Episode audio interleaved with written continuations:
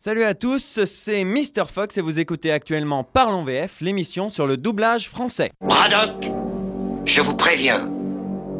Attention où vous mettez les pieds. Je mets les pieds où je veux, Little John. Et c'est souvent dans la gueule.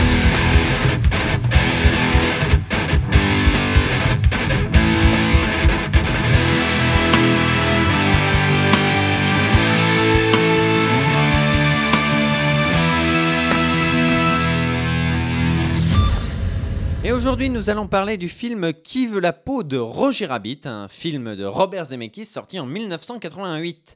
L'action prend place à Hollywood, dans les studios de Maroon Cartoon, euh, une entreprise qui produit des dessins animés. Mais dans ce monde de paillettes, tout n'est pas rose. Un meurtre a été commis et on soupçonne Roger Rabbit, un lapin star montante de l'animation. Pour dénouer cette affaire, on engage Eddie Valiant, détective privé sur le déclin, alcoolique et traumatisé par les toons depuis que l'un d'entre eux a tué son frère. Un synopsis un peu farfelu, un film qui mêle personnages réels et personnages de dessin animé. C'est à la fois un polar, un film noir des années 50 et un cartoon déjanté. Le film en lui-même est une véritable pépite à voir absolument. Alors je vous aurais bien passé un morceau de bande-annonce, mais hélas, elle est nulle et elle ne reflète absolument pas le film, donc enchaînons directement. Robert Zemeckis, le réalisateur, a déjà signé quelques années plus tôt le film Retour vers le futur, le film de science-fiction au doublage légendaire. Eh bien, étant donné qu'il surveille toujours de plus ou moins loin euh, les doublages français de ses films, il a décidé pour Qui veut la peau de Roger Rabbit de reprendre exactement la même équipe. Et c'est donc à nouveau la société PM Productions qui s'est occupée de cette version française. La direction artistique du film a été confiée à Jenny Gérard. Alors Jenny Gérard, hein, une légende du monde du doublage, hein, maman de nombreuses versions françaises géniales, euh, la saga Harry Potter, la saga Batman, euh, Titanic, Jurassic Park, Le Silence des Agneaux. Je peux pas toutes les citer évidemment, mais il y en a énormément. L'adaptation, quant à elle, a été confiée à Christian Duras, lui aussi décidément grande légende du doublage, qui a signé les VF de Blade Runner, de Gladiator, bon, de Titanic, ou encore de la série animée Les Simpsons, dont le doublage, et vous le saviez mieux que moi, est très apprécié. Récemment, il a signé les dialogues des aventures de Tintin, de Steven Spielberg. Alors le moins qu'on puisse dire, c'est que cette adaptation est un travail d'orfèvre. Christian Duras nous a signé des dialogues magnifiques, euh, autant du point de vue cartoonesque que du point de vue polar. C'est-à-dire il y a vraiment deux côtés dans le film. Le côté dialogue sobre, aux répliques très euh, vieux policier fatigué à deux jours de la retraite. Euh, mais il y a aussi le côté cartoon avec des répliques complètement décalées, remplies de jeux de mots, de blagues, etc. Et ces textes géniaux sont sublimés par une direction artistique au poil qui accentue chaque ton du film, à savoir le ton sérieux vieux polar et le ton blague et cartoon. Les toons sont toujours en énergie et les policiers sont toujours plus posés, plus blasés. Bref, aucun amalgame et aucun mélange entre les deux tonalités du film. Euh, c'est juste parfait et pour preuve j'ai choisi une scène du film où Roger Rabbit découvre, entouré de son patron et du détective Eddie Valiant, que sa femme a un amant.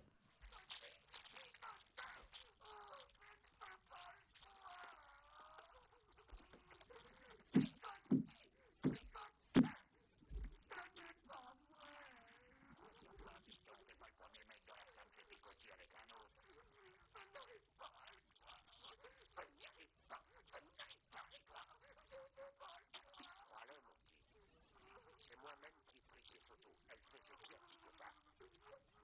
pas pas possible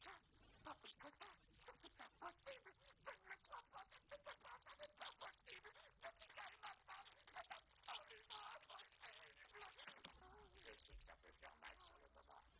Mais tu trouveras quelqu'un d'autre. N'est-ce pas, monsieur Valiant Bien sûr. Un beau mec comme lui. Les gonzesses vont faire le petit bruit devant sa porte.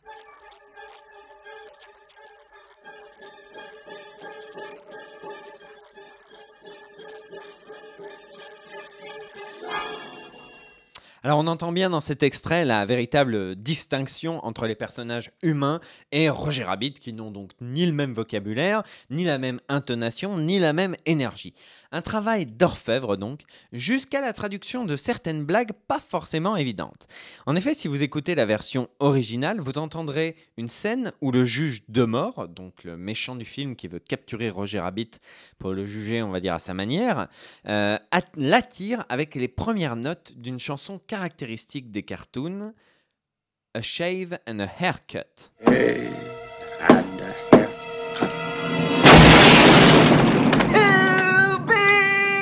Alors une chanson, une blague absolument impossible à traduire en version française, tant cette chanson et ce qu'elle représente est inconnue, totalement inconnue du public français.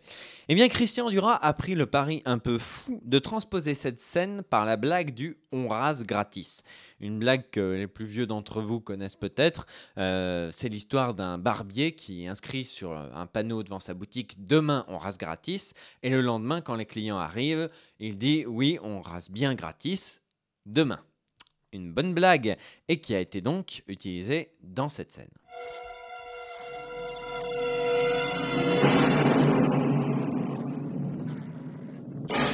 Donc voilà, euh, Christian Duras a pris ce, ce parti un peu fou. Alors évidemment, lorsqu'on connaît la VO, on peut être dubitatif face à ce choix.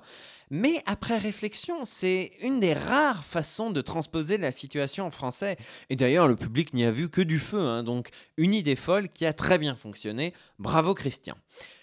Mais une bonne adaptation et une bonne direction artistique, ça ne fait pas une bonne VF, il faut aussi des bons comédiens. Dans le rôle de Roger Rabbit, on retrouve notre ami Luc Hamet, dont je vous ai déjà parlé euh, dans ma chronique sur Amadeus, donc je ne vais pas me répéter dix mille fois, c'est la voix de Mozart, c'est la voix euh, de euh, Jason Priestley dans la plupart de ses films, et aussi de Michael J. Fox, notamment dans un certain film, Retour vers le futur, du même Robert Zemeckis, sorti trois ans plus tôt. Coïncidence? Nananana. Il campe donc ici un lapin complètement déjanté dans lequel il met beaucoup d'énergie. En plus de lui donner un timbre mais complètement cartoonesque qui le rend presque méconnaissable, euh, il lui confère quelques mimiques vocales très savoureuses. C'est vraiment une très belle interprétation que nous offre Luc Hamet. C'est même une interprétation, j'ai envie de dire, supérieure à la VO. Parce que la VO, le lapin évidemment est complètement déjanté, mais il est un poil en dessous en termes d'énergie. À ses côtés, pour interpréter euh, Bob Holskin, qui joue donc Eddie Valiant, on a la voix de Marc de Georgie qui a été choisi. Alors Marc de Georgie, il est célèbre pour avoir été l'homme qui tombe à pic dans la série du même nom, mais c'est aussi la voix de David Carradine dans Kung Fu, du capitaine Harris dans la saga de films Police Academy, ou encore de Robert Redford dans différents films comme Butch Cassidy et le Kid et Les Trois Jours du Condor. On va d'ailleurs s'écouter quelques extraits de L'homme qui tombe à pic et des Trois Jours du Condor. Il faudra une personne de confiance qui puisse vous aider. Euh, à quelqu'un qui fera l'affaire. Mais il faudra jouer le jeu. On risque de remarquer un étranger auprès de vous. Faites croire à tout le monde que vous avez peur. J'ai mis la main sur ce que je crois être un réseau de renseignements que la compagnie ne connaît pas. Et j'ai fait un rapport dessus. À vous de me dire pourquoi ça vous a tous rendu fou. À moins que la compagnie soit au courant et qu'il veuille que personne ne le sache, même pas ceux qui la dirigent. Alors lui aussi livre une excellente performance, justement à l'opposé de celle de Luc Hamet. Marc de Georgie confère au personnage d'Eddie Valiant une personnalité très dure, très brute. Grâce à son timbre rauque et sa belle diction, Marc de Georgie confère à son personnage une légitimité. Euh, C'est-à-dire, euh, voilà, il a la voix d'un enquêteur, c'est un enquêteur. Donc euh, vraiment une, une performance diamétralement opposée à celle de Luc Hamet, pas en termes de qualité, justement, mais en termes de tonalité, d'énergie. Mais la cerise sur le gâteau, c'est justement ce jeu entre les deux personnages, et donc les deux comédiens, qui ont des caractères diamétralement opposés, euh, les, les caractères de Eddie et de Roger Rabbit, et, et ça force les comédiens à vraiment se donner à fond dans un véritable duel vocal, et c'est ce qui fait le charme en VF de ce duo absolument exquis. Et pour que vous compreniez de quoi je parle, on va s'écouter une petite scène entre Roger et Eddie Valiant, pour bien que vous compreniez. Ça veut dire que tu pouvais retirer ta main de cette monote à n'importe quel moment Pas à n'importe quel moment, juste quand ça pouvait être drôle. Oh, voyons, Eddie, où est ton sens de l'humour? Il est toujours aussi drôle ou juste les jours où il est recherché pour meurtre? Écoutez, ma philosophie est la suivante. Quand on n'a pas un bon sens de l'humour, vaut mieux être mort. Eh ben, tu risques d'être exaucé si je ne trouve pas ce qui est arrivé à ça. Qu'est-ce que c'est, Eddie? T'as qu'à regarder. Le testament de Monsieur Acme. Oui, et je crois que Maroon a joué le rôle du saint d'esprit et ta femme du saint de corps. Non, je n'apprécie pas cette insinuation. Tu peux peut-être aller vérifier l'homologation du testament. Oui, il faut vérifier l'homologation. Parce que mon oncle Pompon a eu une homologation musculaire. Il a dû prendre des tas de pilules et se faire faire des massages. Donc là, on, entend bien vraiment l'opposition entre Roger et Eddie Valiant, euh, deux personnages vraiment diamétralement opposés, euh, aux voix diamétralement opposées. Et, et ce, ce petit duel entre Marc de Georgie et Luc Hamet est vraiment savoureux, pas seulement dans cette scène, dans toutes les scènes. Parlons maintenant du méchant de l'histoire, le juge de mort, personnage sans cœur, interprété par Christopher Lloyd. Eh bien, sans surprise, c'est sa voix attitrée, Pierre Attet, qu'on avait déjà entendu, lui aussi, dans Retour vers le futur. Euh, Pierre, Pierre c'est aussi la voix du Joker dans la série télé et les jeux vidéo Batman, et la voix de Christopher Lee dans plusieurs de ses films. On va s'écouter quelques extraits de ses apparitions, le Joker de Batman, Christopher Lloyd dans la famille Adams, et enfin le Doc de Retour vers le futur.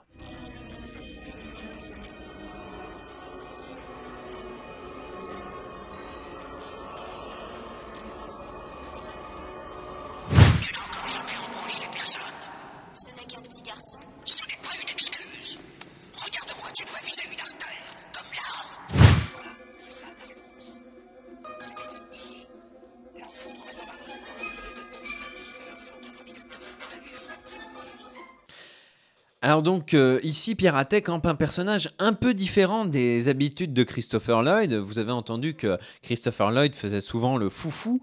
Eh bien là, c'est différent, c'est un personnage calme et déterminé, mais surtout sadique. Je pense que c'est le terme qui définit le mieux le juge de mort.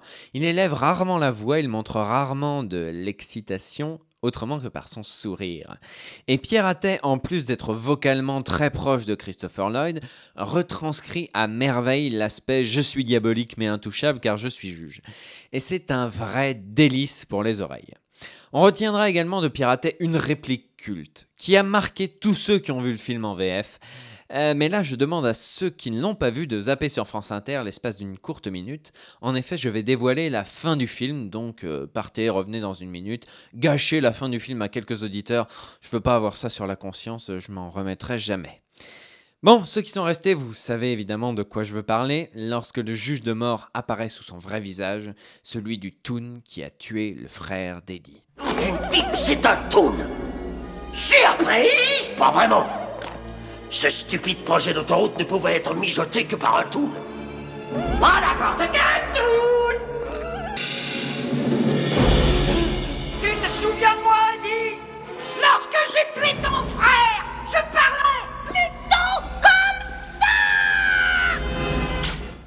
ça c'est une réplique vraiment fabuleuse qui a marqué tous ceux qui ont vu le film en VF. Ce qui fait aussi la force de cette VF, en plus de ces trois personnages principaux, c'est les personnages secondaires. Par exemple, la plantureuse Jessica Rabbit est doublée avec talent par Tania Torrance, une ancienne sociétaire de la comédie française qui est la voix attitrée, à quelques exceptions près, de Sigourney Weaver depuis Alien jusqu'au très récent Sans Issue. Elle l'a doublé quasiment tout le temps, bon, à part euh, dans Avatar, va savoir pourquoi.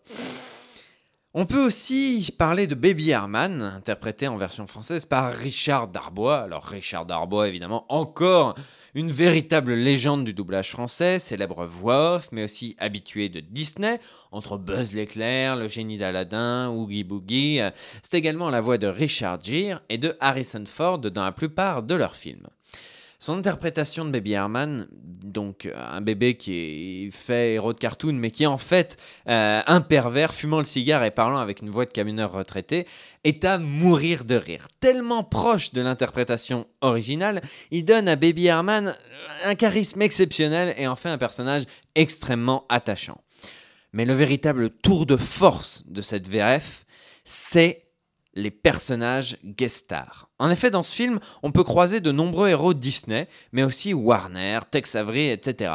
Eh bien, Jenny Gérard a fait l'effort de rappeler, pour ces petites apparitions les voix officielles de ces personnages. On peut donc ainsi profiter en VO comme en VF de scènes surréalistes où Mickey Mouse rencontre Bugs Bunny. Et quoi de neuf, docteur? On saute sans parachute? Ça peut être dangereux, vous savez. oui. oh, vous pourriez vous tuer. Ah, Vous n'en avez pas un de secours? Euh, Bugs alors. Ah bon? Oui, mais ça m'étonnerait que tu le veuilles. Je le veux, je le veux, donne-le-moi Oh, ah, il faut mieux lui donner Bugs. D'accord, docteur, comme tu voudras. En voilà un de secours. Merci Oh non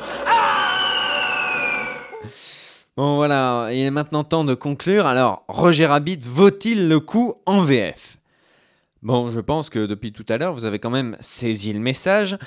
Roger Rabbit est sans doute une des meilleures versions françaises des années 80, voire une des meilleures versions françaises au monde. Arrivant sans problème au niveau de la VO, la surpassant même sur certains points, sur certains aspects du film, cette version française est juste fantastique, de justesse, en termes d'adaptation, d'interprétation, de direction artistique. Euh, pour faire simple, c'est une tuerie intergalactique. Donc si vous devez voir Roger Rabbit, il faut le voir puisque c'est une pépite de film, il faut forcément le voir en version française. Alors j'espère sincèrement que le message est bien passé. Je mets les pieds où je veux, Little John. Et c'est souvent dans la gueule.